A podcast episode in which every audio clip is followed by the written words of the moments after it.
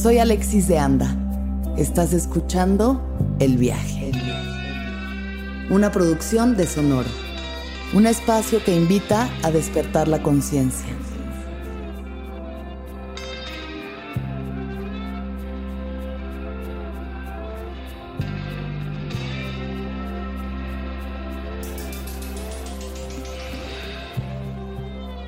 Yo soy una ciudadana del mundo que viene del Caribe y que ama el mar y el sol.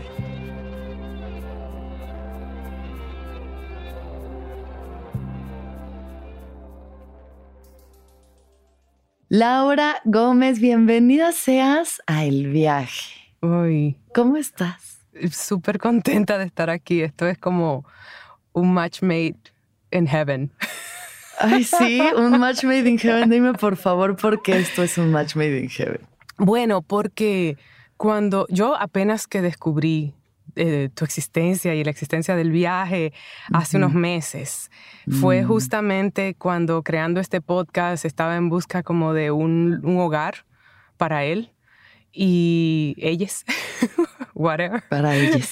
Para ellos. Eh, y entonces conecté con nuestra red Sonoro y Jasmine, que es una de las productoras allí, fue la que, mm, ¿sabes? Como dándome referencias de, algunas, de algunos podcasts a escuchar en base a lo que yo le estaba proponiendo, eh, Sí. me dijo, ¿sabes qué? Te va a gustar el viaje. Y, y fue como una conexión inmediata. Yo dije, ¿quién es esta chica? Ay. comencé a oír el piloto y de repente me fui en una. Eh, aquí se dice una, no sé, voy a decir muchos Sí, términos sí, sí. caribeños que allá van a Tú, tener que di- tú descifrar. exprésate, eh, eso es lo que queremos. Lo que queremos es diversidad de lenguaje, de personas, de mentalidades, de todo. Y fue súper chévere precisamente por eso, porque yo sentí como, oh, efectivamente, esta es como la guía de lo que yo tengo instintivamente que quiero proponer en versión caribeña. Y, fue como esa increíble, me identifiqué increíblemente con muchas facetas de tu vida, como, oh, Ay, me parece hermoso, Laura. Ahorita ya que veamos eh, cuál ha sido tu viaje, veremos esos puntos de encuentro y me da tanto gusto de verdad que qué lindo que hayas conectado con este podcast y que estemos ahora conectando nosotras a través del mágico mundo del internet. Sí, esa es otra, ¿verdad? De dos, dos territorios diferentes y aquí estamos. Eso también tiene lo suyo, una magia. Sí, es una magia. O sea, creo que en, en persona siempre está esta cosa de poder realmente sentir la esencia y la energía de la gente, que es lo que a mí más me gusta de poder hacer esto. Pero también creo que es maravilloso que podamos tener este alcance y, ¿sabes? O sea, conectarnos desde estos universos distintos en los que hemos vivido, estar aquí ahorita juntas. Sí. Así que gracias por estar. en. Gracias, gracias por dejarme estar acá. Oye, a ver, Lau, entonces vamos con la primera pregunta. Cuéntame qué te gustaba hacer cuando tenías 6, 7 años de edad. Hmm. Esa es una pregunta interesante, la he escuchado antes en, tu, en tus cuestionarios y es interesante, no recuerdo tanto de esa edad específicamente, sí recuerdo que yo era, sin saberlo, una vez puse en una foto en Instagram, yo era no binaria sin saberlo. Yo no soy no binaria, yo no me identifico no binaria, pero parece que a los siete sí era. Ok. Me gustaba vestir así como con mm, trajecito de, de niño y mi, mi mamá aparentemente me dejaba. Tengo te. una foto con un, no sé si ustedes dicen overall, y Ajá, un overall. claro. con, con un guante y una pelota así, sin Ah, camisetita abajo. Eh, y, y parada así como con mis manos, con las piernas cruzadas y todo dentro, del, dentro de, de lo que cabe, como una actitud así como de, de nene. Una actitud medio masculina. Me gustaba jugar con los varoncitos, no me gustaba eh, las Barbies y no me gustaba estar con nenitas a esa edad. Luego sí, luego amo a las mujeres, pero en esa edad no. En- entonces transitaste, digamos, por las dos partes de la dualidad del masculino y el femenino, que además todos tenemos. ¿no? Entonces de niña igual conectadas más con eso y qué, qué bien. ¿Cómo sientes que eso ha influido en, en tu vida? Pues para mí es súper interesante, ¿verdad? Porque yo vengo de una cultura, sobre, venimos de unas sociedades así, pero la caribeña particularmente es muy de asignar género desde muy temprano, color, Claro. Vestido. O sea, que mucho crédito a mi mamá por eso, porque ella me dejaba ser. Esa mujer no tenía nada que ver con darme reglas e imponerme cosas en ese sentido. Lo cual yo aprecio tanto, porque también tiene el pelo cortito en esa foto que te digo y que recuerdo vívidamente como yo me sentía. Y viniendo entonces de una cultura que es tan fuerte en esos sentidos, que todavía en pleno siglo XXI eh, yo tengo que romper con mi sobrina, que todavía me dice, Titi, ese color es de niños. Y yo, mi amor, mm, no, los colores son de todos, no importa. Sí, sí, sí. Eh, estoy hablando de los 80, ¿sabes? Estoy hablando de que yo tenía, estaba hablando de 1987 para mí, que tenía 7 años en esa edad. Eh, me parece que quizás sin darme cuenta era una manera, me estaba llevando a un camino de rebeldía inconsciente de deconstrucción temprana. Así siento. Eso creo que, fue el primer paso de lo que luego ha sido un camino largo. Cuéntame un poquito, em, tú eres de República Dominicana. Sí. Entonces yo nunca he conocido una persona de República Dominicana hasta ahora. Eres la primera persona que conozco de República Dominicana. Qué honor. Que, no, para mí qué honor. Y me encantaría que nos platicaras un poco cómo fue para ti crecer en este lugar, en esta cultura. Yo no soy una representación típica de una mujer dominicana, para bien o para mal. Eh, soy una, representación un poco rebelde, de, pero por, por ende quizá la mejor representación porque entiendo las dos partes y de lo que me vengo revelando por tanto tiempo. Eh, hay cosas muy hermosas de esta cultura. O sea, el dominicano es como muy generoso. Eh, somos una isla, ¿sabe? Entonces como que ahí está, eh, se siente como comunidad, se siente como pueblo pequeño. Y eso tiene algo muy bonito.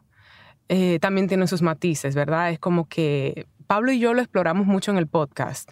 Lo que es venir de una isla, estar rodeado de agua, puede ser también una prisión. ¿Sabes? No tienes a dónde ir, o sea, tú tienes que lidiar con tu realidad y no puedes escapar. Eh, entonces, yo vengo de una cultura que yo, con la que yo he batallado por mucho tiempo. Eh, amo a mi país, amo mi cultura, pero al mismo tiempo me choco mucho con las reglas sociales, que son muy parecidas en Latinoamérica en general. Claro. Aquí, por ejemplo, eh, la mujer perpetúa el patriarcado, ¿sabes? O sea, eh, es, muy común, pero como lo, conozco muy bien acá, es como que si un hombre, digamos, entre comillas, progresista, hay que aplaudirle porque cambia los pañales del niño, digo, pero ¿por qué hay que aplaudir eso? Sí. Pero eso... sí, es lo que tiene que hacer. Pero Alexis, de verdad, eso es hasta el día de hoy, te estoy hablando de hombres millennials que no, no lo hacen. Y entonces, sí, sí, siguen muy, muy conservadores en, sus modos, ¿no? Como aquí en México también hay muchísimo de eso. Sí. Eh, las mujeres les sirven la comida a los hombres y luego se pueden sentar a comer, ¿no? Sí, sí. Ese tipo de actitudes. Y es algo que, por ejemplo, yo discuto mucho en mi casa porque soy muy afortunada, tengo unos padres increíbles. O sea, mi papá me enseñó a pensar, como mi hija no. Básicamente yo creo que mis padres me hicieron feminista y no se enteraban. Qué chido. Pero, sin embargo, mi mamá, cuando tengo ahora de adulta conversaciones con ella sobre este tema, ella reconoce que le ha quitado algunos músculos a mi papá, de tu papá realmente es de, muy, de ayudar y tal, pero hay veces, yo reconozco que yo no lo dejo hacer nada. No, no lo hagas, no friegues. ¿Sabes? Ayer fregó y te confieso que hasta yo le digo, pa, ven, yo friego. Bueno, pero no me dejan hacer nada. ¿eh? Sí, claro, es que también en ese caso hay que entender que somos todos, todas, todes los que perpetuamos este tipo de sistemas. Sí, y aquí soy testigo de eso, entonces me ha tocado ser observadora porque también mm, a los 21 años yo me fui. Un poco un poco por deseo, o sea, tuve la, el gran privilegio de ir a hacer lo que yo quería. Yo me fui a Nueva York a ser actriz, vamos, sin ni, mm. ni, ni, ni, pe idea de lo, de lo que iba a hacer ni nada. Sí pero, pero como que durar 20 años en una ciudad como Nueva York, que es la capital del mundo, donde te encuentras con todo lo bueno, lo malo y lo feo, y, yo me fui como un poco enojada con, con esos, eh, esas expectativas de mí como mujer en, esta sociedad. Y luego volver 20 años después, ya yo nunca me fui del todo, mi familia vive aquí, entonces siempre con un piecito acá, pero no viviendo. Claro. Y como que regresar ahora en la pandemia y venir como con una especie de compasión, una, una visión diferente, más madura hacia lo que es ese status quo. y, y, a la vez, muy, sigo rebelde, sigo luchando. O sea, aquí estamos luchando, para ponerte un ejemplo, Alexis, por las causales. O sea, República Dominicana es uno de cinco países en Latinoamérica que no permite el aborto bajo ningún concepto. O sea, una mujer puede ir a prisión. Por ninguna razón. Por estar enferma y, ¿sabes? Entonces, estamos luchando por tres excepciones del aborto. Eh, y por un lado, eh, me parece interesantísimo ver que hay una ola moviéndose en ese sentido, que antes quizá no hacía mucho ruido. De repente veo uy, yo antes me sentía súper sola en esta conversación, en estos espacios, y mm. ahora siento que hay mucha energía alrededor de esto, hay lucha, hay mujeres, hay grupos eh, realmente progresistas acá luchando por eso. Sí. Entonces, el feminismo ha llegado al Caribe. sí. God bless. Oh, yeah, baby.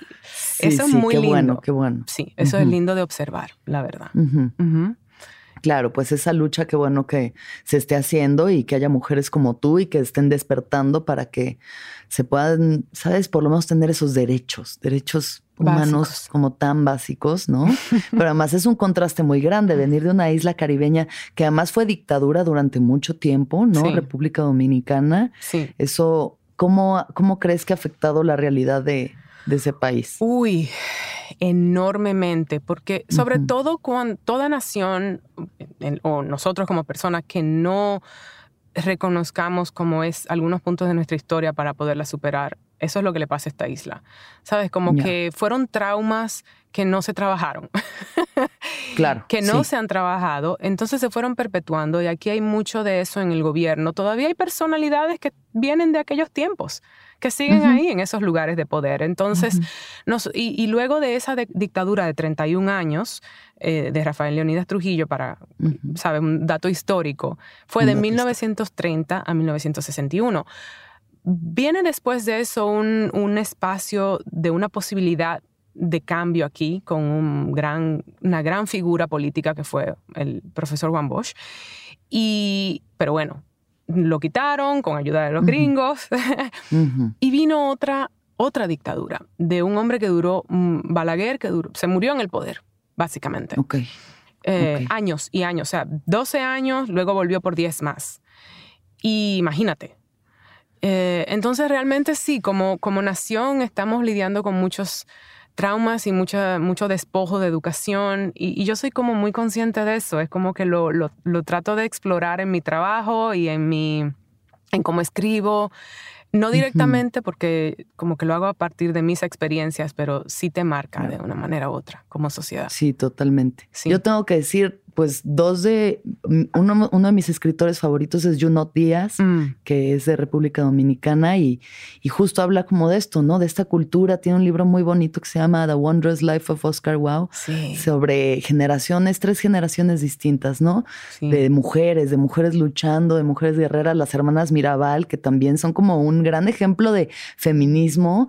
Y pues ahora conectar contigo desde ahí me parece algo muy, muy mágico porque justo salir de una isla con estas estructuras conservadoras y de pronto llegar a Nueva York, sí. que pues es, ¿no? El ombligo del mundo. Bueno, entonces, cuéntame un poco más, Laura. Tú creces entonces en República Dominicana y a los 20 años tienes la ilusión de irte a estudiar actuación a Nueva York. Sí, ves que preguntabas antes qué quería hacer a los 7 y no tenía muy claro a los 9. Tomé mi primera clase de teatro en la escuela. Nueve añitos, estaba, no sé, chiquitita. Una bebecita. Y yo no entendía mucho lo que era eso, yo no entendía, obviamente era una niña, yo sé que a mí algo me picó, un bichito se me entró. Un bichito te picó. y era como, yo no sé qué es esto, pero me hace muy feliz.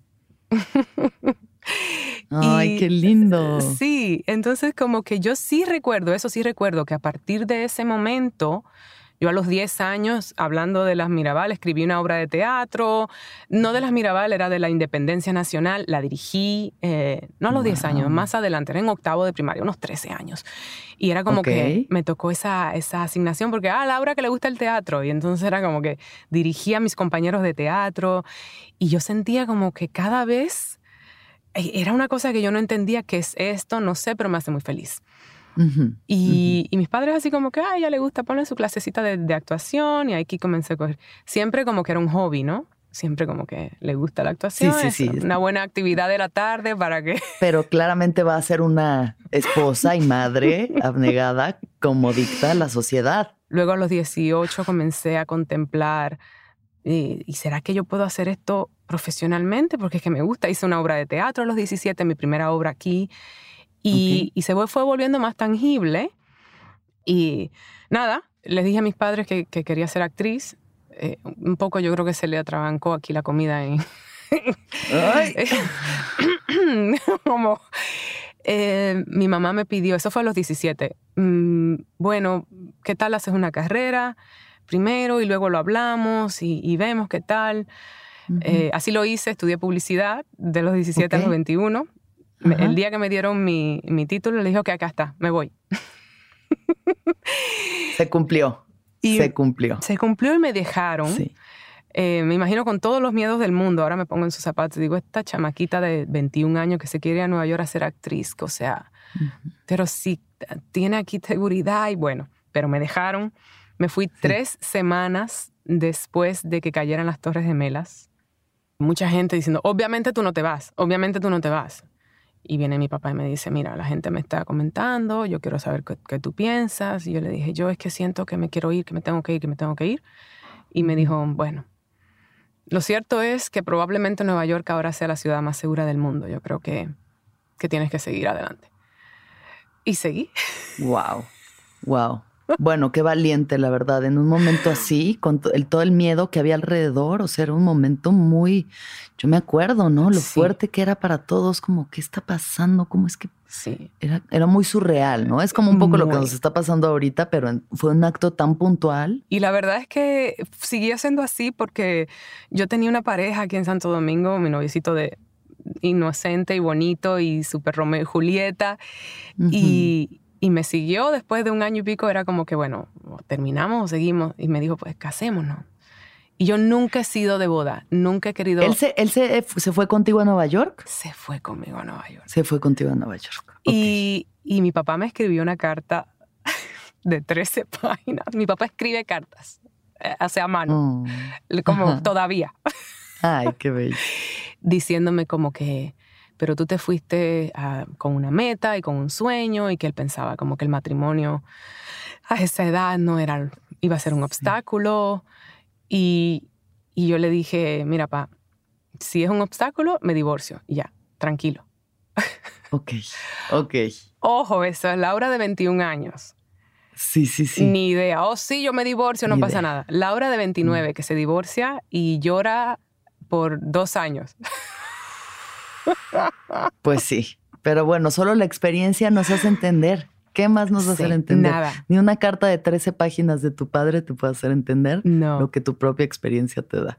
Y luego cuando la relación terminó fue porque él quería hijos y yo no. Wow, es que qué tema, qué tema, claro. y, y, hablando ahí ya... de una mujer caribeña con, ¿sabes? Con, con las expectativas impuestas por la sociedad, más no mías, en ese momento fue un momento de un antes y un después para mí. Yo duré años castigándome mucho porque mm, yo decía, ¿qué pasa conmigo? ¿Por qué no soy normal? ¿Por qué no quiero esto? Eh, sufrí mucho esa ruptura porque era como que me sentía muy culpable porque él quería algo normal. Claro, sí, él quería algo muy normal. Eh, ¿Sabes? Como entre comillas normal. Entonces la que no se sentía eh, que estaba haciendo lo correcto era yo y, dejando ir una relación y tantos comentarios al respecto. Pero... Ay, sí. Uy, uy, uy, uy, uy. Eh, fue muy difícil, la verdad, porque vuelvo y te digo, era una buena persona, era, nos queríamos muchísimo. Y, y, al mismo tiempo, claro, viendo en retrospectiva, digo, pero es que tú a los 20 no sabes quién eres, obviamente. Eh, bueno, eras lo que eras en ese momento, ¿no? Y descubriendo también, o sea, descubriéndote a través de ti, del otro. Sí. Es una relación de pareja también es un espejo y es y pues sin él no serías la persona que eres ahora, ¿no? Pero, pero qué fuerte venir de tanto condicionamiento de que una mujer lo que hace es casarse y tener hijos y, y no quererlo y realmente no quererlo con toda la presión detrás, pues sí es fuerte. Y más en esas épocas, porque no es como que eso ahorita de que, ah, sí, claro. En ese entonces todavía, pues sí, eran menos las mujeres que aceptaban el no querer tener hijos. Porque además también mucho, bueno, obviamente las madres, nuestras madres, ahí es donde viene la presión. O sea, ahí viene gran parte de la presión, porque dices, bueno, los demás que digan o no digan, pero es como que no estoy satisfaciendo tu necesidad de ser abuela. Y eso es muy fuerte. Eso yo lo tuve. es como que depositan su, su, su, plenitud en ti y en algo que tú o no quieres o en este momento no puedes o no está pasando. Sí. Y es como, es por tu culpa que yo no me siento plena porque solamente el tener un nieto me va a dar ya esa felicidad absoluta. Yo duré mucho tiempo escuchando a mi mamá de yo quiero un nieto, yo quiero un nieto. Y yo sí, ¿Cómo lidiaste con eso? Pídeselo a tu hijo, le decíamos. Pídeselo a tu hijo. Echarle la bolita al otro, ¿no? Sí. Y su hijo le dio dos nietos, que son mis sobrinos que yo amo con locura. Otra manera de yo entender maternidad es como, uy, qué amor tan visceral y todo, y qué maravilloso entregarlos. Ese momento de entregarlos es mi parte favorita regresarlos a su casa para que allá ya lloren, hagan lo que quieran, yo me voy a dormir. Me encanta ser tía, pero ella dejó de, ya después que nacieron esos nietos, ya, dejó de darme ya se tranquilizó. Sí, pero sí lo sentí, eso que tú dices, y la verdad es que entendí que, entiendo eso, que, que, que para muchas mujeres pues no deja de ser. Entonces yo tengo la fortuna de que a mí mi familia como que me deja ser mucho. me dicen, mi hermano me dice la diferente, eh, y como que a mucha honra. Claro. a mucha honra, pues. A mucha honra. y, como que tengo un espacio para, para, ser diferente y sin miedo y sin sentir que estoy eh, fallándole a nadie, pero no es el caso de mucha gente acá. Entonces, pues sí, yo uso ese espacio como para expresar algunas cosas que la distancia y, y, y esa familia como comprensiva me permite expresar la verdad. Y lo más importante es que seas fiel a ti. Al final eso es lo que, lo único a, quien le tienes que rendir cuentas, con quien tienes que quedar bien, a quien tienes que hacer feliz, es solo a ti. ¿No? Sí, y que sabes que no es un lugar de juzgar, porque yo tengo muchas amigas que son madres. Entonces no es como que digo, ay, qué horror, no me gustan los niños, me encantan los niños. O sea, no, no los quiero como la responsabilidad de un hijo, yo no siento que no quiero eso. Eh, de verdad he hecho esa, ese trabajo personal de, tratar de detectar como esa culpa que yo sentía hasta, hasta que desvaneció del todo. No fue con esa relación que desvaneció. En mis 30 yo tuve otra relación que fue como una, mm, yo digo, la gran prueba de la vida. Eso fue un antes y un después ya de identidad. Ok, eh, a ver. ¿Qué pues, pasó? Con esa siguiente pareja, después de haber terminado con mi, eh, mi entonces marido, eso, yo duré como tres años, cuatro años soltera en Nueva York. la, por primera vez sola en mi vida. Ok. Ok, pero yo estuve casada en todas mis ventes. Yo pasé de un novio eh, del, del, bachillerato a un novio en la universidad, con ese me casé. Marido. Hasta los 29, todos mis 20 casada. Entro a mis ¿Cómo fue para ti esa experiencia de estar soltera? Por primera vez? Mm, terrorífica. Le tenía mucho miedo a estar sola. Eh, esto no es unicorda, esto es muy usual. no, no, vivimos, yo creo, como en una sociedad que, que, alimente eso o que nos dé sobre todo a las mujeres ese espacio. Claro. Eh, alguien nos define, una relación nos define, un marido te define, como ya estoy feliz, ya estoy completa. Y de repente yo rompo con esa narrativa sin entender por qué. Y fue interesante porque eso fue una relación que esa ruptura duró tres años en la danza de dejarnos, dejarnos, ¿sabes? Eh, era como que de vez en cuando tocábamos base.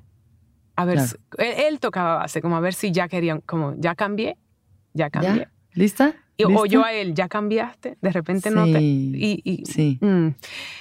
Pero sí te puedo decir que después antes de tener esta pareja, que yo me estoy adelantando tres años después, yo tuve, después de mi marido, una relación rebote. Ok, sí. Que es lo mejor y lo peor que alguien puede decidir hacer. Si usted decide eso, es lo que le toca para aprender a vivir. Claro. Pero si le puedo dar una recomendación antes no de lo hacer, haga. no lo haga. no creo yo que, sabría o entendería muchas cosas sin haber tenido esa relación. Eh. Te cuento que como actriz crecí enormemente De todo lo que sentiste. de todos los colores, matices, locura que sentí. Yo siento como que, ajá. ah, esto es lo que es ser adicto. Ok, Oh. entonces es lo que llamaríamos una, fue una relación tóxica, Tóxica. esta relación de rebote. Tóxica total, perdón, sí, porque puede haber una, re- una relación rebote que te lleve a una paz y tal. No, no, no. O sea, Aquí hablando- todo locura. todo locura, o sea, como que tres semanas después que de un matrimonio de siete años, Tres semanas después de terminar, Sí. vámonos. vámonos. Ya. Yo sentir dolor, no, ¿qué es eso? No, yo no Al quiero. que sigue. No, no, no, yo ya, no, yo ya lloré 48 horas, ya, ya está. Tres semanas. Suficiente, suficiente. El próximo. Ya lidié con mis emociones. Yo ya procesé todo esto, lista para una nueva relación. Total. Y me preguntaban, oye, ¿y qué tal Raúl? Bien, Raúl, bien, nosotros somos amigos. Pero te de- no, me dejó, pero porque quiere un hijo, o sea, obviamente él quiere lo que quiere, y yo no lo puedo. Pero estamos, no, yo lo amo, somos amigos, nada que ver. Ujú. Pero así como que cero procesar emociones de dolor, cero. Ujú, ujú. Y esto era con todos los errores yo cometí, o sea, fue como que le fue poniendo así como un check, como Ah, pa- compañero de palomeando la lista, decimos, palomeando la lista. Sí. Compañero de trabajo, checked. Ok. Más joven que yo, checked. Sí, Inmaduro, check. Narcisista, 100%. check. Digo, sí, todo, tráigame todo lo tóxico. Quiero saber qué es para poder Sí. actuar eso en el futuro. Cuando sea un rol de adicta, como no tengo la experiencia, pues ya está. Ya sé de dónde la Ya saco. está. Ya reconoces de dónde viene ese impulso de, oye, esto me está haciendo mucho mal, pero no puedo, no puedo dejarlo. No puedo dejarlo. Me hice adicta de una persona y no sabía que eso existía. Eh, me hacía mucho daño. Obviamente, él tenía sus. Te estoy diciendo que yo vine a detectar lo del narcisismo años después, trabajando en terapia. Digo, oh, Claro, toma tiempo darte cuenta. sí. Toma sí. tiempo darte cuenta cuando estás con un narcisista. claro. Uy, Porque uy. como todo es tu culpa, crees que Mm. todo es tu culpa. Hasta Y- que dices, ah, no, es, esta persona tiene algo raro Sí. ahí. Mis 30 fueron para yo hacer una especialidad en narcisismo. Yo ahora tengo un proyecto incluso donde yo digo, ah, yo cocino narcisistas, así como tipo, me llaman. Yo interven, o sea, he hecho intervenciones, amigas. Como, ¿En serio? Sí, sí, sí, sí. A ver, y cuéntanos un poco sobre el tema, por favor, que seguro a mucha gente aquí le va a ayudar. Eh, yo creo que esa experiencia, esa experiencia me dio mucha empatía. Porque yo era mucho de, tal vez de esa idea de, de venir de, de una isla donde, no de una isla, estamos en una sociedad en general donde la mujer la define un hombre y hay que casarse y no sé qué.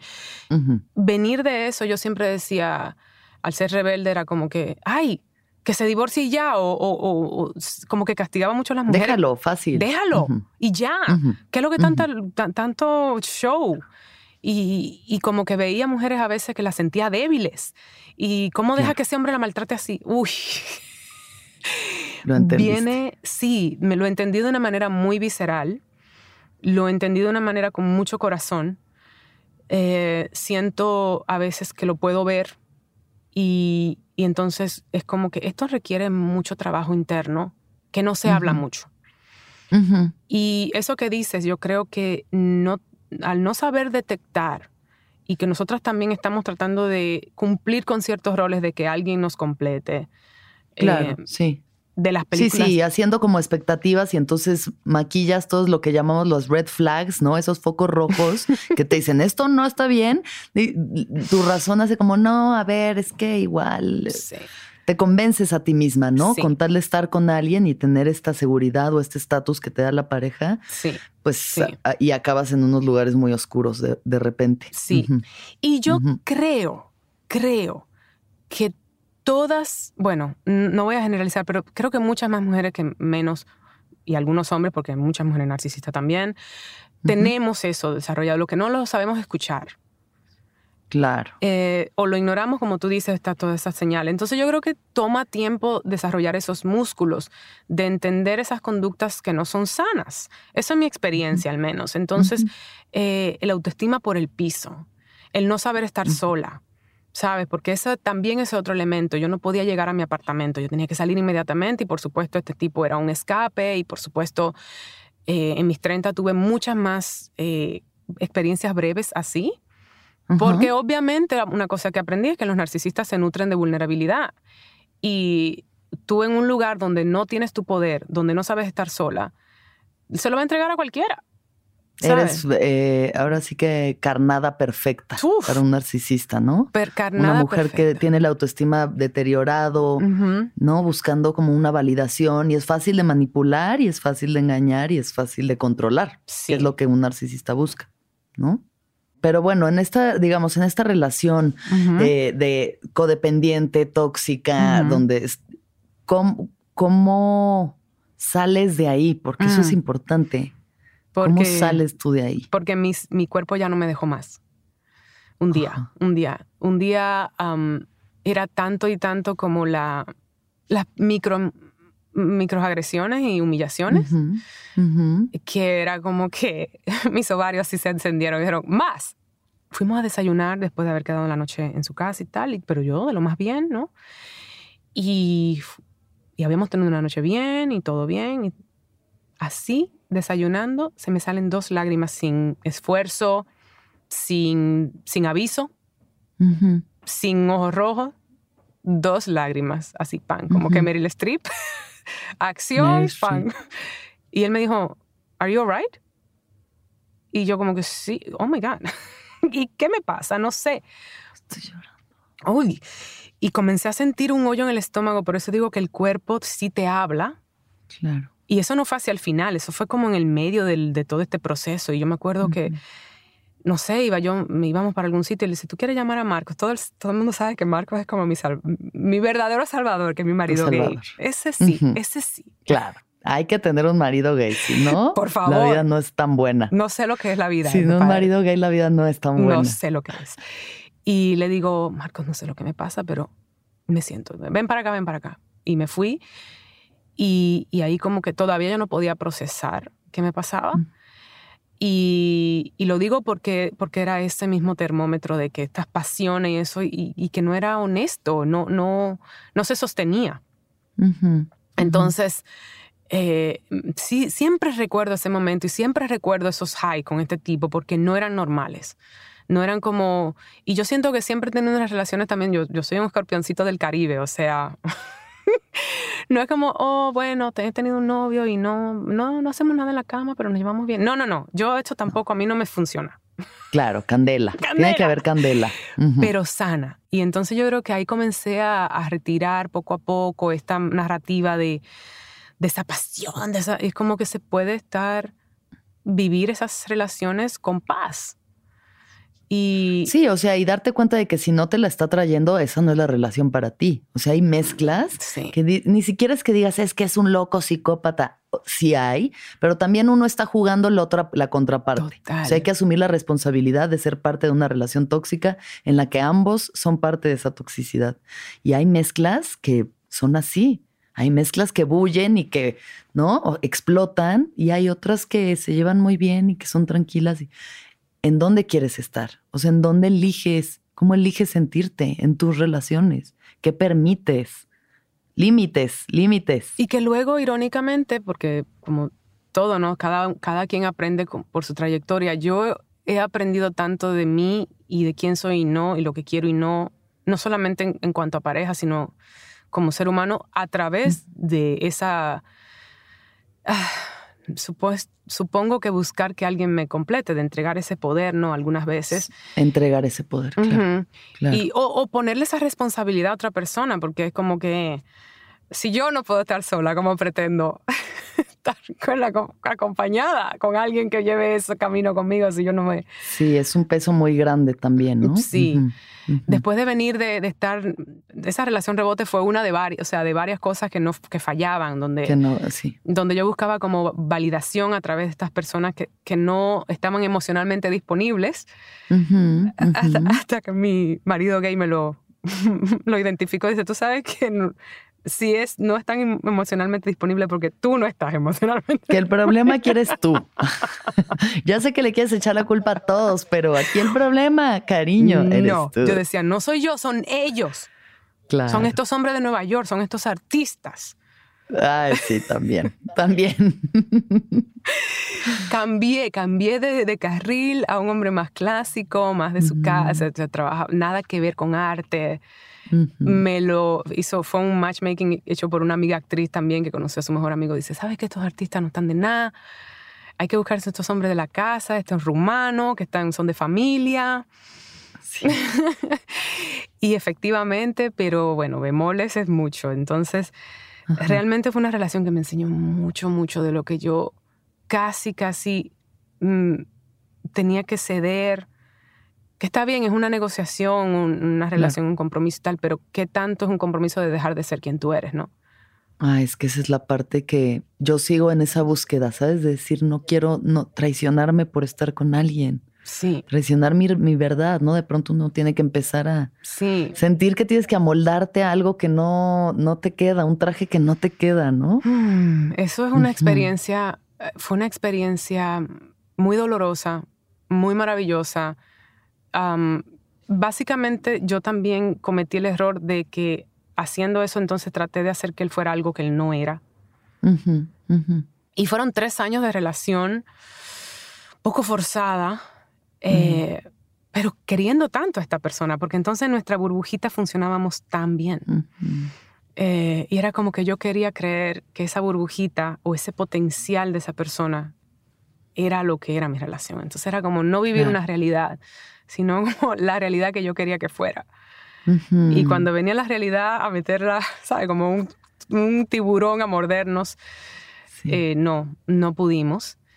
Y, mm, te puedo decir que a mí me tomó unos cuatro años eh, superarlo. Y con el tiempo, terapia, amigos, introspección, descubrir que no es tanto que no fue obviamente superarlo a él, fue superar como, como que una parte de mí murió ahí, como esa identidad que yo me había hecho de que yo puedo ser esta esposa, de que yo puedo cumplir con las reglas de sociedad, con que yo puedo tener un hijo, con que yo puedo, yo las maté ahí en, cuando corté esa relación. Y, y, ahí es donde viene esa crisis. Sí, una crisis muy grande en mis final de los 30. Eh, y me dio muy duro ahí comencé yo a escribir. Yo ya estaba escribiendo este guion sobre, era una obra de teatro, ahora es guion, sobre una mujer que está en una relación muy feliz, siete años, y él quiere un hijo y ella no, y se le cae el mundo encima. Mm. Pero yo ya estaba escribiendo con distancia y como, ah, yo estoy bien, ya puedo escribir de esto. Y viene esta ruptura que me desbarata en 15. Sí. Y entonces comencé como a escribir, seguí escribiendo desde ese dolor. Ay, qué maravilla. Y la verdad es que descubrí mucho sobre lo que nos toca vivir a veces, porque creo que esto es algo muy, eh, muy universal en mujeres, sobre todo latinoamericanas, lo, más que me... Y tuve muchas respuestas de eso en lecturas que hice, porque muchas mujeres se me acercaban y me decían, eh, uy, eh, me siento, tu, tu obra me hizo sentir menos sola. Ay, qué hermoso, sí. Qué hermoso, sobre todo porque entonces descubrí, uy, si no estoy tan sola como yo pensaba. Claro, no soy yo nada más. Sí. No estoy loca, no estoy mal. Sí. Y, fue muy loco porque poco a poco, o sea, al principio yo me sentía muy desnuda cuando hacíamos lectura. Yo nunca leí el personaje, siempre buscaba una amiga que leyera mi personaje, que era yo. Era muy, es muy autobiográfica y era como que yo a veces lloraba, a veces, uy, era como que me están viendo desnuda, uy, qué horror. Mm. Y ya no, ya como que el personaje fue evolucionando y ahora yo como que, ah, que la dirijo y a veces la leo y y, es bonito uno ir quitándose esas capas, que me tomó igual mucho más tiempo del esperado, que fue otra de mis grandes lecciones. Es como que la vida no pasa en tus términos, Laura Gómez. Sí, ¿cuál es el tiempo esperado? O sea, ¿cuál es? Yo, así como un reloj. Como que uno cree que, así ah, yo cuando tenga 30 ya voy a saber cómo está la onda o no, o sea, es, sí. es un proceso que nunca termina. ¿Cómo así? es lo hermoso. O sea, yo, otra cosa era como, si yo hago esto, obviamente estoy haciendo lo que tengo que hacer por, por mí yo voy a ser recompensada. Obviamente antes de los 40 ya voy a tener la pareja que es, porque hice el trabajo. o soy tan introspectiva. Yo que de tanto que he buscado en mí toda la terapia que he hecho, he leído todos los libros. Estoy segura de que ya.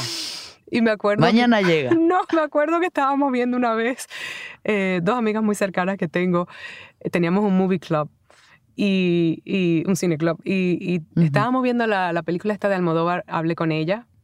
Mm. No sé si te acuerdas que este personaje que tuvo una ruptura y, y, viene Rosario Flores y lo ayuda a superarlo y él tiene 10 años todavía. Y yo decía así, llorando, 10 años, no. No me va a pasar. No me va a pasar. y mi amiga me decía, Laura, toma lo que toma. No, 10 años, no. Yo yo después de este año ya, era el primer año, así como que yo ya, el año que viene yo estoy bien. Sí. Es que esa parte es bien fuerte también. O sea, cuando estás intentando superar a alguien, superar una relación, las expectativas, todo eso, y toma tiempo, porque luego ves personas que dices, ya dos meses y yo, mira, me saqué el Tinder y aquí estamos y ya todo bien. Y dices, bueno, es que cada quien tiene sus procesos. O sea, la empatía que hay que tener hacia nosotros, la compasión que hay que tener hacia nuestra propia persona, cuando te toma dos, tres o cuatro años superar a alguien. Sí. Sí. no hay una fórmula y no hay un proceso igual que el otro. Entonces, no. da terror porque dices, ¿cómo sigo aquí? ¿Cómo sigo pensando en esta persona? Bueno, pues. Y me pasó algo diferente que con la relación anterior, que era que con el otro, tres semanas después, la relación tóxica rebote. Con este, yo por un año no podía. Yo no sentía físicamente, yo sol, o sea, no era como, oh, me quedo sola por fuerza. Yo no tenía nada que dar. Sí. Y por un año, yo, o sea, yo lo estaba esperando. Todavía yo me emociono porque hay como una parte de mí que todavía, cuando habla de eso, es como que yo sí veo a esa persona que era. Y digo, wow, qué fuerte. Cuando algo, mm, tus expectativas y esa identidad que te creaste, romper eso, eso sí toma mucha, mucha fortaleza. Yo creo que eso es lo más valiente y fuerte que yo he hecho. Eso sí, dejar a alguien que yo quiero. Claro, sí. Sí. Sí. Pero igual, pues es dejar a alguien para tenerte a ti. Sí, sí. Entonces como que la descubrir que ya sí sé estar sola. Es como, no solamente sé estar sola, sino como, uy, cuánto disfruto mi libertad. Así a punto de que ya no sé a este espacio en que me encuentro, más bien cómo va a entrar alguien aquí. Sí, te, entiendo. que me gusta más. para ser honesta, me gusta más porque siento entonces que estoy más satisfecha con vivir el día a día eh, y con que eso no defina quién soy.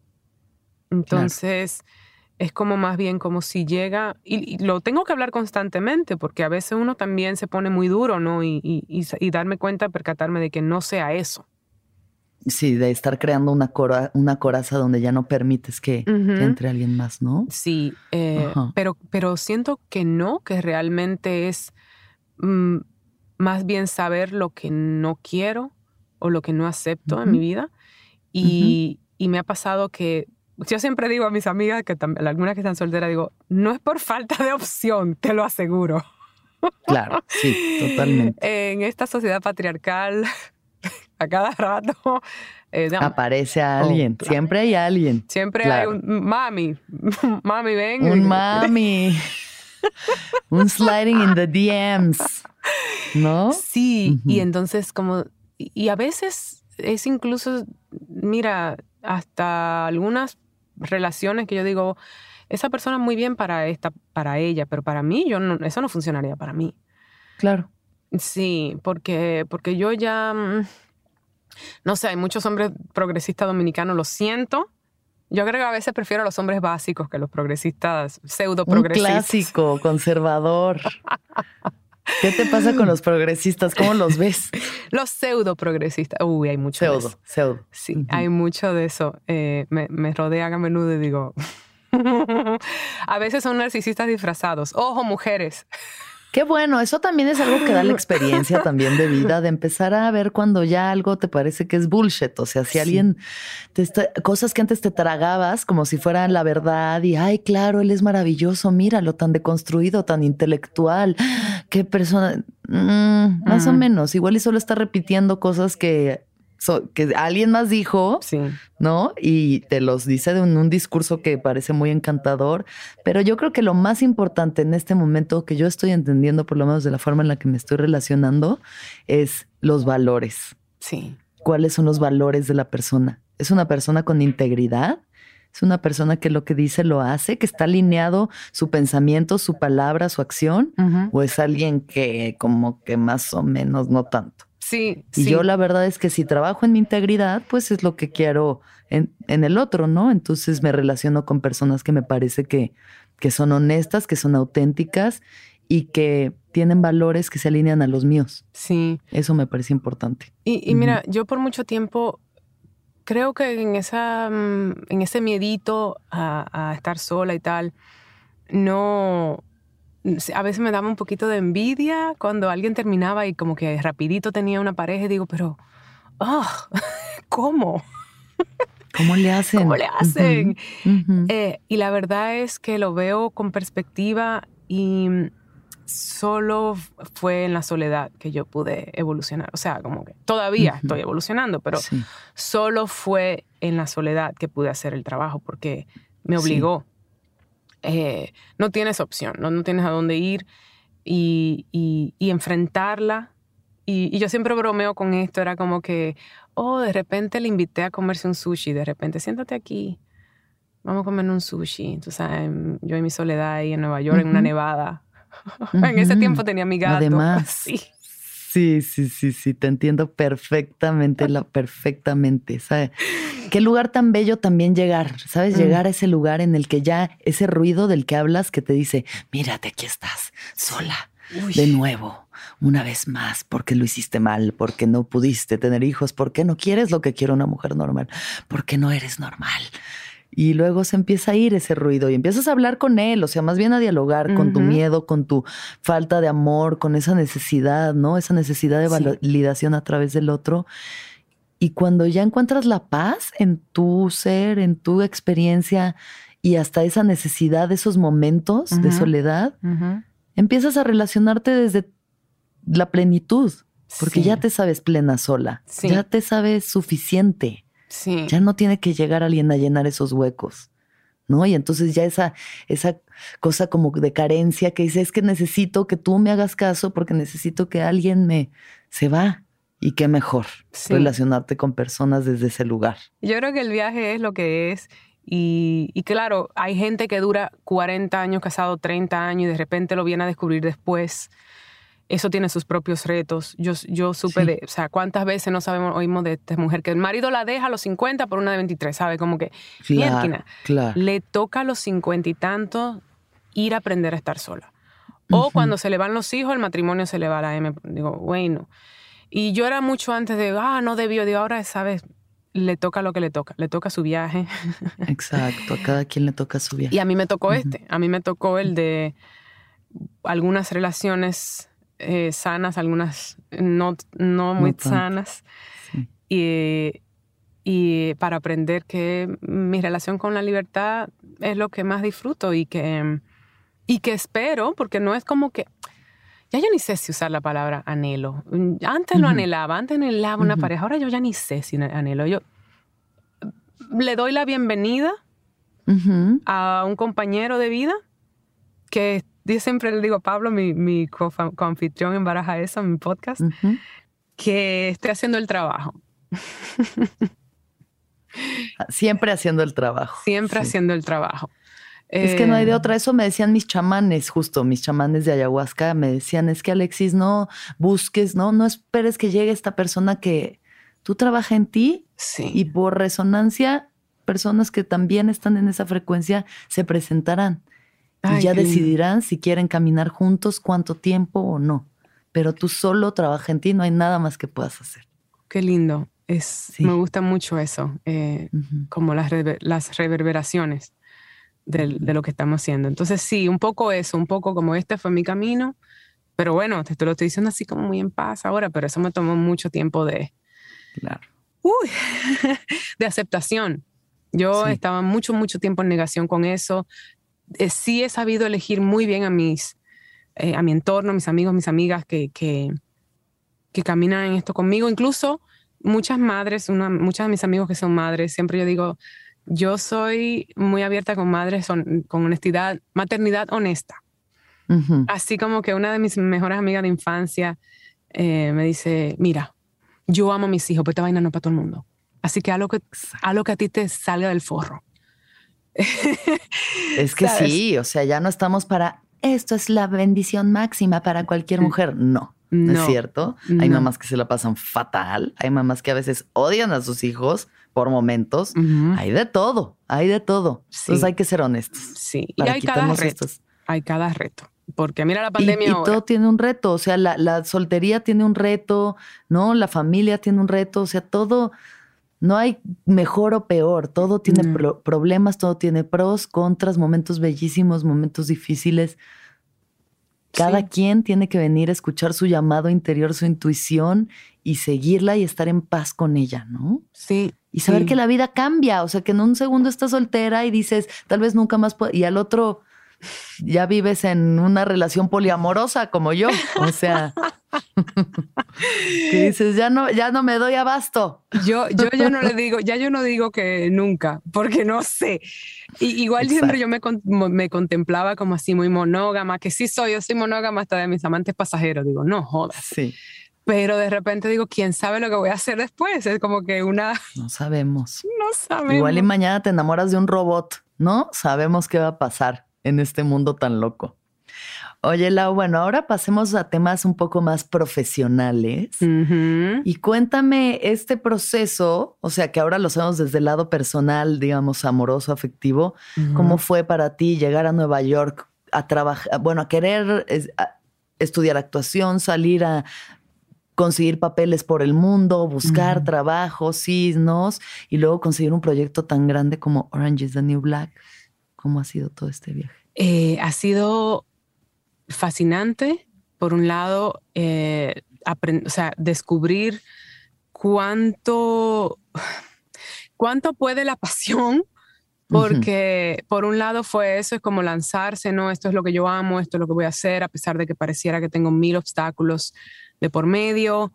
Em, yo, yo llegué a un punto, eh, después de esa ruptura, fíjate, me fui de viaje, o sea, suena como que ahora no hubo como un mapa claro, pero sí me fui de viaje después, de la, después del rebote, realmente. Ahí fue donde yo tuve que irme por un mes, yo lo contemplé como una adicción, digo, bueno, voy a tratar como una adicta, me voy por un mes. Alejarme. 28 días. 28 días de no contacto, no nada, ni saber, ni oler, ni saber. Eso, enfocarme de nuevo en qué, qué es lo que quiero, mi carrera. Yo en ese tiempo estaba audicionando mucho, trabajaba en una compañía de teatro, eh, repertorio español en Nueva York. Eh, donde yo no había podido hacer todavía la transición como off-Broadway y que es otro mundo, ¿sabes? Como que hay diferentes submundos en Nueva York. Claro. Es la capital del mundo, ¿sabes? Como sí, hay em, muchísimo, muchísimas ofertas para trabajar, ¿no? Hay muchos lugares donde se puede sí. hacer. Y luego de eso pasé a repertorio, luego de eso audicionando, luego, pero nada tangible pasaba. Entonces yo ya estaba también en un lugar como casi de quiebre entre, entre esas dos relaciones y, entre, y luego eh, el no poder conseguir trabajo estable. Entonces yo trabajaba en una, en una publicitaria traduciendo con, el, con el compromiso de que supieran que yo era eh, actriz. Eh, entonces me daba mucha libertad y en eso dije, mira, me voy en un sabático a Madrid. Pasé como ese proceso de, de ver a esta gente crear sus proyectos y dije, me quitó del rol pasivo de actriz. De repente yo estoy esperando que las cosas pasen. Y me puso muy proactiva y comencé a escribir y llegué a Nueva York, me, entré en NYU, cogí un curso de cine, no la carrera, pero no voy a coger la carrera de cine, no podía costearla y tal, pero hice un curso de tres meses y ahí hice mi primer cortometraje. Lo escribí, lo edité, lo produje, lo actué y lo todo. Increíble, sí, sí. Y honestamente me cambió el chip porque de repente pensé, de repente comienza y cambia una energía ahí, porque entonces tú eres la que está creando el trabajo. Y dije, bueno, si el trabajo no llega a mí, lo busco yo. Si estos actores, esta compañía de teatro, yo soñaba con estar en Labyrinth. No sé si sabes, esa compañía de teatro que, que en ese tiempo dirigía Phyllis Seymour Hoffman. Y así comencé con esta mentalidad. Ahora soy amiga de tantos actores de Labyrinth. Mm. Eh, nunca entré y después también descubrí cosas de eso. Yo creo que yo funciono muy bien gravitando en diferentes espacios. Yo no soy muy bien como de, oh, este es mi club. Esto es. Y yo quería ser parte de un club y resulta que, que descubrí eso, que eh, parte de ese amor que le tengo a la libertad es que, ay, mira, me gusta trabajar a mí con estas personas un, un tiempo, pero después me gusta moverme y trabajar con mujeres, después me gusta trabajar con gays, después me gusta, ¿sabe? Como que descubrí eso. Claro a partir de crear mi propio trabajo. Eh, entonces descubrí también ese gran placer que me daba eh, crear y dirigir. Y, que entonces comencé a escribir estos roles que, la industria no me daba. Yo en ese tiempo no tenía agente. Conseguí una manager, así como medio freelancer, que me llamó para esta audición de un show, pequeño show llamado Orange is the New Black. Pequeñísimo show. Pequeñísimo show en una plataforma que mm, de suscripción para DVDs que se llamaba Netflix. ¿Quién sabe? ¿Quién sabe? Un web series. Eso. What, is this? ¿Qué es eso? O sea, yo. Netflix, what? ¿Qué es esto? Digo, bueno, bueno. Ah, bueno, esta fue la tipa que escribió Weeds. De repente. Sí. Y fui a esa audición, te cuento, mientras estaba preparando la producción para mi cortometraje que se llamaba La cucaracha, To Kill a Roach. Yo estaba en busca de una cucaracha viva para mi corto, que mm, también Real, o sea, estamos hablando, esto ya no es una, esto no es una metáfora, estás buscando una, una cucaracha para el corto. Eh, literal, realmente. Bueno, en Nueva York seguro que Ajá, eso me decían. Ah, sí, ve búscala cuando la necesitas. Viva. voltea al suelo. Ve, voltea al suelo. Pero me decía, ¿estás en Nueva York? Sí, una viva. Pero el caso es que llegué a esa audición en medio de esta búsqueda, eh, en medio de preparar mi, realmente mi energía estaba muy en mi proyecto. Claro. Y, y entonces creo que eso me ayudó muchísimo. Yo había es que leído... Es que cuando no lo quieres tanto, es cuando te llega. Y me cambió la vida, obviamente. Yo llegué a la audición, eh, la descripción era la loca del celular que habla con el diablo, eh, dominicana, y yo, yo puedo hacer eso. Perfecto. Eh, sí, entonces yo andaba muy arregladita y digo, no, no, no, esta tipa está loca, prisión. Me fui, me desarreglé, me, me eché maquillaje así como sucia. Fui, hice mi audición, el diablo y tal. Yo hablaba, era una escena que yo hablaba con el diablo que luego resultó ser mi novio más adelante en la serie. Y me dijeron en la audición, la directora de casting, ah, that was great. Puede ser que seas muy bonita para el rol, pero va a haber otras cosas. Y yo como que, digo, yo puedo ser fea, ¿sabes? Como yo soy un Picasso. Gracias, pero puedo ser fea. Sí. Y bueno, te avisamos. Y sí me avisaron unos días mm. después y, y, comenzaba mi primera, mis primeros días de rodaje. Y, realmente originalmente yo iba a estar en dos o tres episodios en la primera temporada, eso era lo único que yo sabía, no se sabía más nada, yo no hablaba mucho, pero sí tengo como estas dos escenas icónicas con la protagonista, que le salgo del baño y le hago bu y como que estuvo en... Todo esto para decirte que fue al mismo tiempo que yo estaba haciendo mi corto. Y yo no creo que yo tenía más satisfacción real de haber estado haciendo mi cortometraje con mis amigos en mi sala que lo que este show me estaba proveyendo. Primero, obviamente yo no sabía que me iba a cambiar la vida a ese nivel ni que iba a ser una sensación mundial. Sí. Era un trabajo. Sí me dio un poquito de, tranquilidad como ver que, que, conseguí un trabajo. Era como que, oh, me van a salir otras cositas por ahí.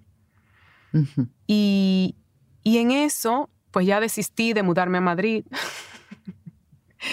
Digo, bueno, igual yo cómo me iba a mudar a Madrid si no tengo papeles. Ya. Entonces, pues ahí quedé y, luego el rol fue creciendo poco a poco y sin esperarlo, hasta llegar a la sexta, séptima temporada, me llamaron en la sexta para decirme, te van a ofrecer hacerte regular, regular en el show, ¿no? Yo era recurrente. Y yo, o sea, como de todos los personajes en esa serie, Blanca Flores, como que sí. y queremos explorar el tema de inmigración con tu personaje. O sea, como que... Mm. Y, y, o sea, fue muy cool porque como que también fui involucrada en ese proceso. Respeto mucho lo que hicieron los guionistas, como que me llamaron, me involucraron. ¿Tú qué piensas? ¿Cómo, ¿Cómo vino Blanca? O sea, incluso le dije, no, Blanca no vendría en esa época. Eso es. Centroamérica, República Dominicana era otra realidad. Y ahí trabajamos mucho el, background de, de Blanca Ay, qué Flores. maravilla. Y fue un gran regalo. Eh, pero sí puedo decir que sigue siendo una carrera, o sea, yo, sí me cambió un poco en esos siete años tuve, tener trabajo fijo. Qué fortuna, o sea, qué afortunada y qué privilegiada. Totalmente. Haber tenido la experiencia de tener, oh, tengo una alfombra roja. O sea, no solamente tener trabajo, sino de repente Sí, glamoroso. amoroso. Yo You nunca me esperaba, it. nunca me esperaba eso. ¿Sabes? Como que siempre, yo he sido muy pragmática, siempre yo he querido actuar. Yo siempre como que Sí. quería actuar de verdad, ser una verdadera actriz, crear personajes. No importaba si era famosa, siempre y cuando trabajara. Eh, y como que se diera así tan accidentalmente y tan paulatinamente, porque yo también tuve, fue un, un show que trajo muchos conflictos para mí también existenciales, Ok. porque eso mismo como que de repente fue una sensación mundial, de repente la gente te reconoce en la calle, pero a mí al principio no, yo tuve la oportunidad, o sea, de repente éramos famosos en dos segundos. Eh, yo sí vi unos egos inflarse bastante fuerte. Claro. De repente claro. como, en serio, como, ¿qué, qué pasa? Pero luego... ¿Qué te pasó? Sí, pero luego entenderlo es mucho. La fama, uy, yo le tengo su respeto así como que, uy, tú de lejito conmigo, de lejito. Sí, es que es una droga también muy potente.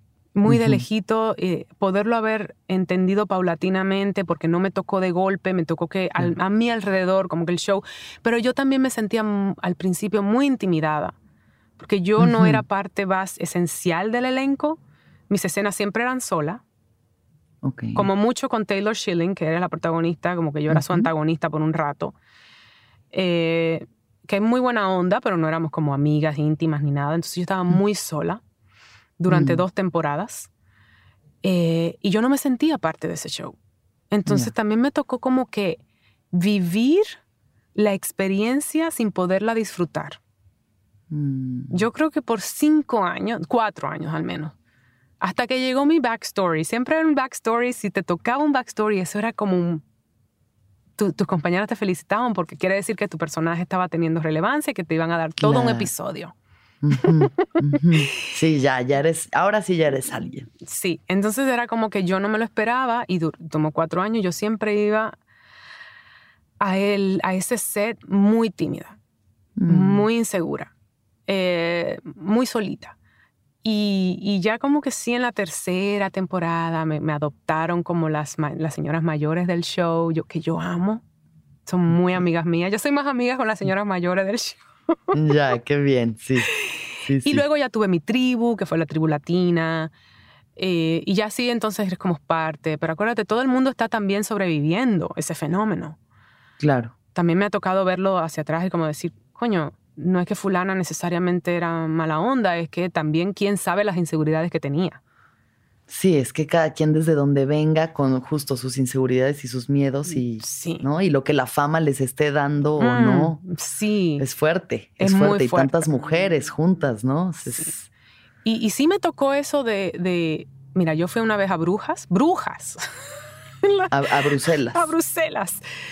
Y fue como, oh, esto es lo que es ser Julia Roberts, yo sentí.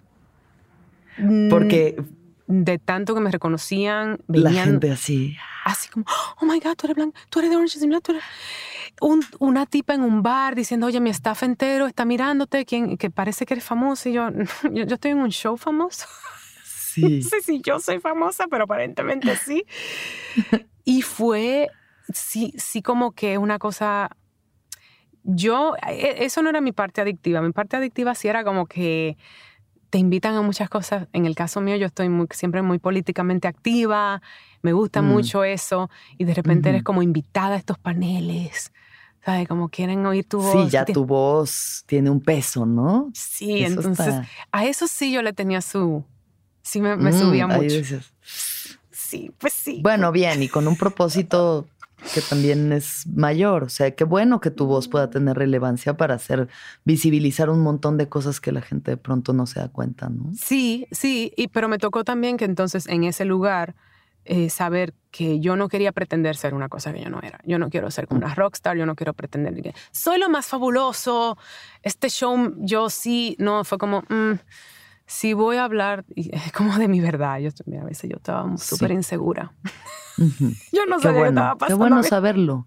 Para que también la gente entienda esta ilusión que, ah, claro, ya estás en un programa famoso en Netflix, eh, eh, tu vida debe ser maravillosa. Pues no, no, o sea, justo las celebridades son de las personas a veces más tristes y más deprimidas que existen, ¿no? Más inseguras. Y no todo es tan maravilloso como uno cree, ¿no? Que, que cuando empiezas a estudiar actuación dices, ay, claro, es que ya que tenga eso, ya voy a estar acá. Mm, sí. No, no realmente. Y fui entendiendo precisamente por qué es tan importante para nosotros, o sea, las personas que estamos en este oficio, los actores particularmente, que es tan duro eh, el tema de cómo, del rechazo de, ¿sabes? Como son, son grandes retos. ¿Por qué es tan importante siempre aferrarte a es el trabajo? Yo, yo sí me entrené así, mi profesor de actuación, a, mí me metieron eso como bien profundamente. Ajá. No importan los, los, espejitos alrededor, it's all about the work.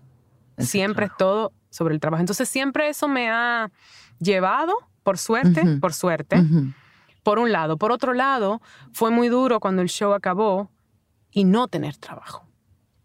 Claro, sí. de vuelta, de vuelta ahí al vacío. Sí. Y, y, entonces también esta construcción de lo que es esta industria allá en Estados Unidos particularmente, de celebridad y como que el star system y, y, saber cómo ver, el show sigue teniendo una relevancia increíble, o sea, sigue gente descubriéndolo, sigue gente reconociéndome, pero entonces como que de repente, oh my God, en Brujas, te amo. Y cero coquí aquí, en coquí, o sea, silencio, grillitos de este lado.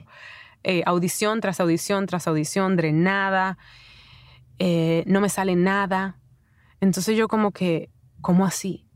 Yo no tengo un show que una sensación mundial, o sea, yo no estoy en entrevistas, a mí no me están llamando para este panel y para el otro, y no me sale un trabajo, un año, dos años. O sea, de repente es como que, oh, wow.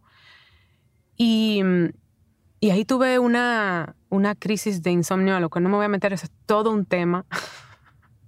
Sí, bueno, yo no, por suerte no lo sufro, pero ah. tengo gente cercana que la pasa muy mal. Yo la paso muy, mal. Y, Pero tuve una crisis, crisis, que me enseñó muchísimo, porque lo tomé como un mensajero, no en el momento, en el momento yo no entendía lo que era. Era como yo estoy preparada, el show se iba a acabar, ¿qué más da? No consigo trabajo, bueno, que, como cualquier otra actriz, pero no. Fueron cinco días sin dormir Mm. Y fue como finalizando el show. Y entonces eso se me quedó un poco ahí medio crónico hasta que tuve que buscar la, vuelta. Todavía estoy en terapia. Ahora comienzo con una somnóloga. Ok, ok. Los mensajes. Sí, pues es que eso también la gente necesita saber porque hay mucha gente, más con la pandemia, que se ha agudizado. O sea, estas ¿no? El insomnio, yo digo, ay, no, pobrecitos, pobrecitos, no poder dormir, qué cosa tan horrible. Sí. Y la cabeza nada más.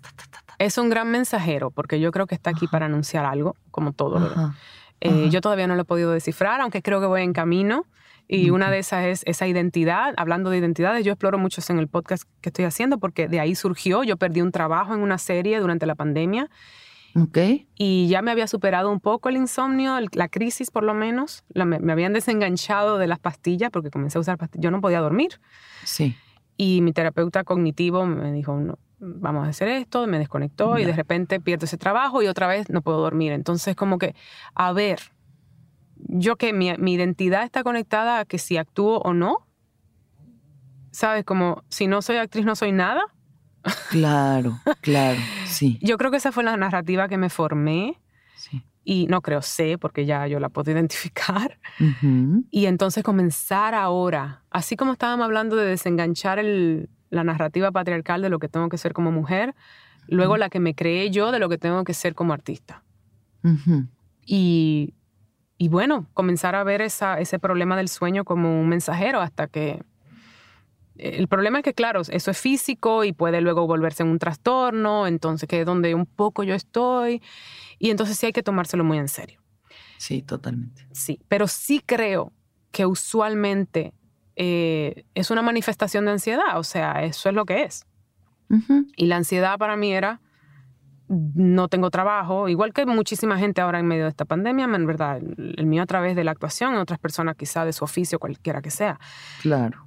Y, y unas cosas que te construyes tú, porque ¿cómo voy a pagar? Yo personalmente, que digo, pero tú no tienes hijos, ¿por qué te estás preocupando de cinco años aquí? Preocúpate de hoy. Sí. Y, y trata de dormir. Pues sí, suena fácil, pero. Suena fácil. Pero no. Pero no. Porque, es justo. O sea, una parte tan importante de tu identidad de pronto te la quitan.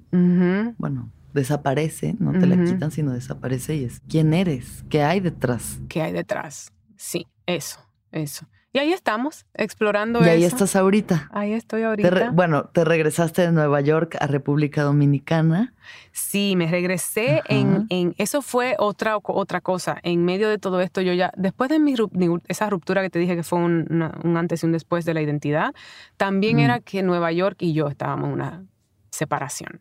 Okay. Yo duré 20 años viviendo en Nueva York.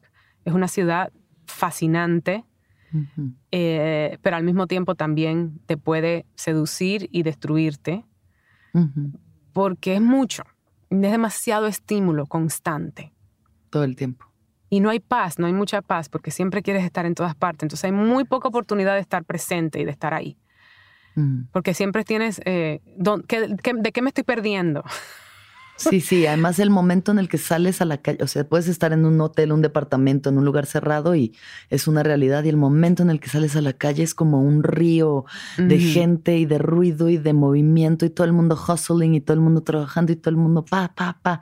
Es muy fuerte, a mí me, me, me encanta, pero también se me hace un lugar muy intenso, entonces entiendo perfecto esta, ¿no? esta cuestión. O sea, es difícil, difícil encontrar paz en un lugar que no para de moverse nunca. Y es una ciudad que hay que dejarla para quererla. Leave it to love it. Eh, lo cual yo siempre hice, siempre tuve esa oportunidad de poder viajar y volver, temporadas, volvía, hablando dos meses, un mes. Pero ya yo estaba en un punto en que esto ni eso me estaba funcionando. Eh, era todo mi entorno, además. Muchos de mis amigos cercanos, amigas cercanas, estaban en esa misma situación. Llega la pandemia y es como que está, así mismo como es trágico, también es introspectivo, es como que te hace enfrentar lo que no querías ver o que no querías, no estabas listo o lo que sea.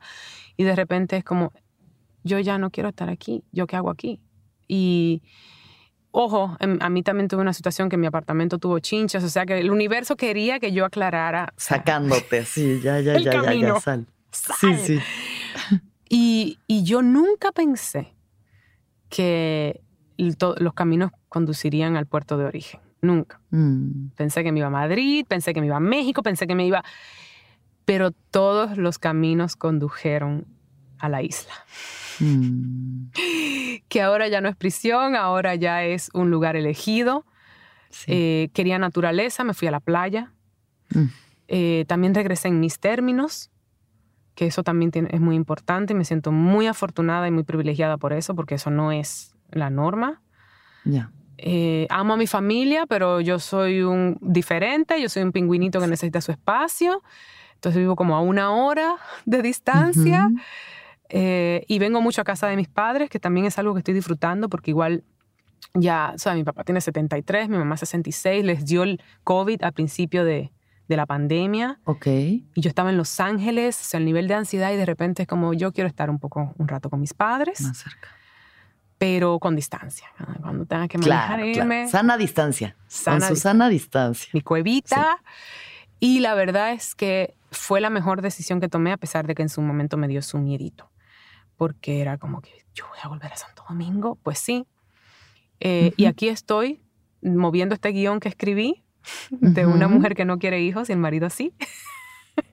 Buenísimo. Eh, con intención de dirigirlo y además eh, creé ese podcast que se llama Baraja Eso, que A es... ver, platícanos un poquito. Es como el viaje, es mi viaje. Es el viaje caribeño. el viaje caribeño. sí, era para mí fue como un espacio de explorar identidad y, procesos, porque me interesan mucho los procesos de la persona. Me interesa mucho cómo las personas lidian con las caídas.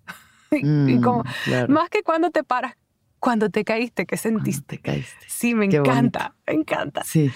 sí. Eh, ¿Qué se siente la soledad? ¿Qué se siente esto? ¿Saber cómo era un espacio? Es un espacio, mm, que honestamente, en mi lugar egoísta era como para sentirme menos sola. Bien, súper. Y en el lugar dadivoso es en- para que el otro se sienta menos solo. Claro. Y, ¿sabes? Como esa parte universal que tenemos, pero además Pablo y yo, mi anfitrión, y Pablo es como mi partner en crime creativo aquí.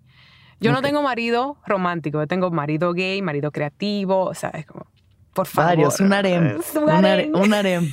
Claro. Sí, sí. Sí, entonces exploramos también estas conversaciones, vamos de lo particular caribeño y de ahí partimos y encontramos lo universal y resulta que es, es fascinante porque parte de nuestro interés, de mi interés primordial, yo lo traje a- on board porque teníamos, tenemos esta um, dinámica, él y yo, como de, somos dos personas que somos observadores del mundo, somos viajeros, somos eh, curiosos, pero es como perspectiva masculino-femenina caribeña. Eh, Ujú. tenemos nuestros pequeños blind spots donde nos iluminamos cada uno, como, oh, yo no lo había visto así, oh, yo no lo había visto así. ¿Sabes? Como que él también es cineasta y me escribe como, oye, ¿qué te parece este guion? Y, ah, me encanta. ¿Y qué tal si fuera niña? Dice, oh, genial. No lo había pensado, es genial una niña. Y como que ese es también el espacio del podcast. Es como verlo desde la perspectiva del otro y, y cómo cada uno ver su perspectiva caribeña de acuerdo a, a su experiencia. Pablo tiene una experiencia diferente a la mía, pero que también viene de aquí, ¿no? De, de- de esta mentalidad caribeña patriarcal que él vivió desde ser hombre y que tuvo que ir deconstruyendo él. Entonces, también como desconstruyendo esa mentalidad colonial isleña, exponiéndola, queriendo más a nuestra isla a partir de hablarlo, porque también uno tiene sus resistencias y después dice, pero a ver, si no está tan mal, si tenemos lo nuestro. Y, y así un espacio como bien introspectivo, bien bonito, y estoy disfrutando mucho eso y me está ayudando muchísimo con desdoblar esa idea de que soy una sola cosa. Como Ya, si- qué si- maravilla. si Sí. no soy actriz que soy, digo, podcastera ahora, por ejemplo. Podcastera, claro. Y al final ya entendiste que uno va generando, ¿no? Uno, va, uno tiene el poder de crear Sí. proyectos, realidades, experiencias. Entonces, hay de dónde. Sí, Hay de dónde. sí. Me ¿no? tomó, me tomó un ratito llegar ahí. Sí. Me tomó un Sí. ratito. Y, y todavía va mm, aumentando. Es como, oh, cada día es un descubrimiento más. Es como, uy, ¿cuánto disfruto eso? De repente lo disfruto más que actuar. ¿sabes? Como, Claro. de repente me interesa mucho, mucho, mucho dirigir. Ujú. No vino de un lugar necesariamente donde yo creo que fue mm, tan visceral como ser actriz, que era algo que yo sentía, como te dije, de los nueve años. Sí. sí vino de un lugar, yo creo, como de no me dan roles. Esta industria piensa así de las mujeres. Yo tengo algo que decir Sí. y, y no es como ustedes me están diciendo que yo tengo que pensar, ¿sabes? Eh, ¿Sabes qué? En mi guion, quizá la tipa termina sola. Y esa es la plenitud. Y no necesita venir el principito azul a rescatarme porque yo sé cuánto tiempo eso me ha afectado. Claro, y, y un poco eso, un poco estoy ahí como, oh, quiero dirigir, quiero dirigir. Ahí vamos. Ay, Lau, pues te deseo toda la suerte en todos los proyectos de tu vida. Eres una mujer maravillosa. Me ha encantado conocerte de A mí verdad. también. Que disfrute y espero que en algún momento nos podamos ver en persona, Muy. darnos un abrazo, incluso colaborar. Ay, Ojalá qué lindo. lleguemos a trabajar juntas. Oye, Para yo soy creando. mezcalera. Ah, bueno, pues mamita. O sea que, por favor, vamos a dejar ese mezcal pendiente. Aquí lo ponemos así en la mesa para cuando vengas para acá, yo te recibo con una botella de mezcal y nos vamos de fiesta juntas. Qué, qué delicia. Ya lo, ya lo anhelo, ya lo anhelo. Ya, ya me lo estoy saboreando. Viva México, güey, allí estaremos. Ay. Oye, Lau, voy a hacerte unas últimas preguntas antes de cerrar. Va. Entonces, la primera es, ¿cuándo fue la última vez que lloraste? El, el jueves en la mañana no pude dormir. Por no poder dormir. Sí. Em, ¿Qué es lo que más feliz te hace? Mm. Mm. La playa. Mm. ¿Qué es lo más importante para ti?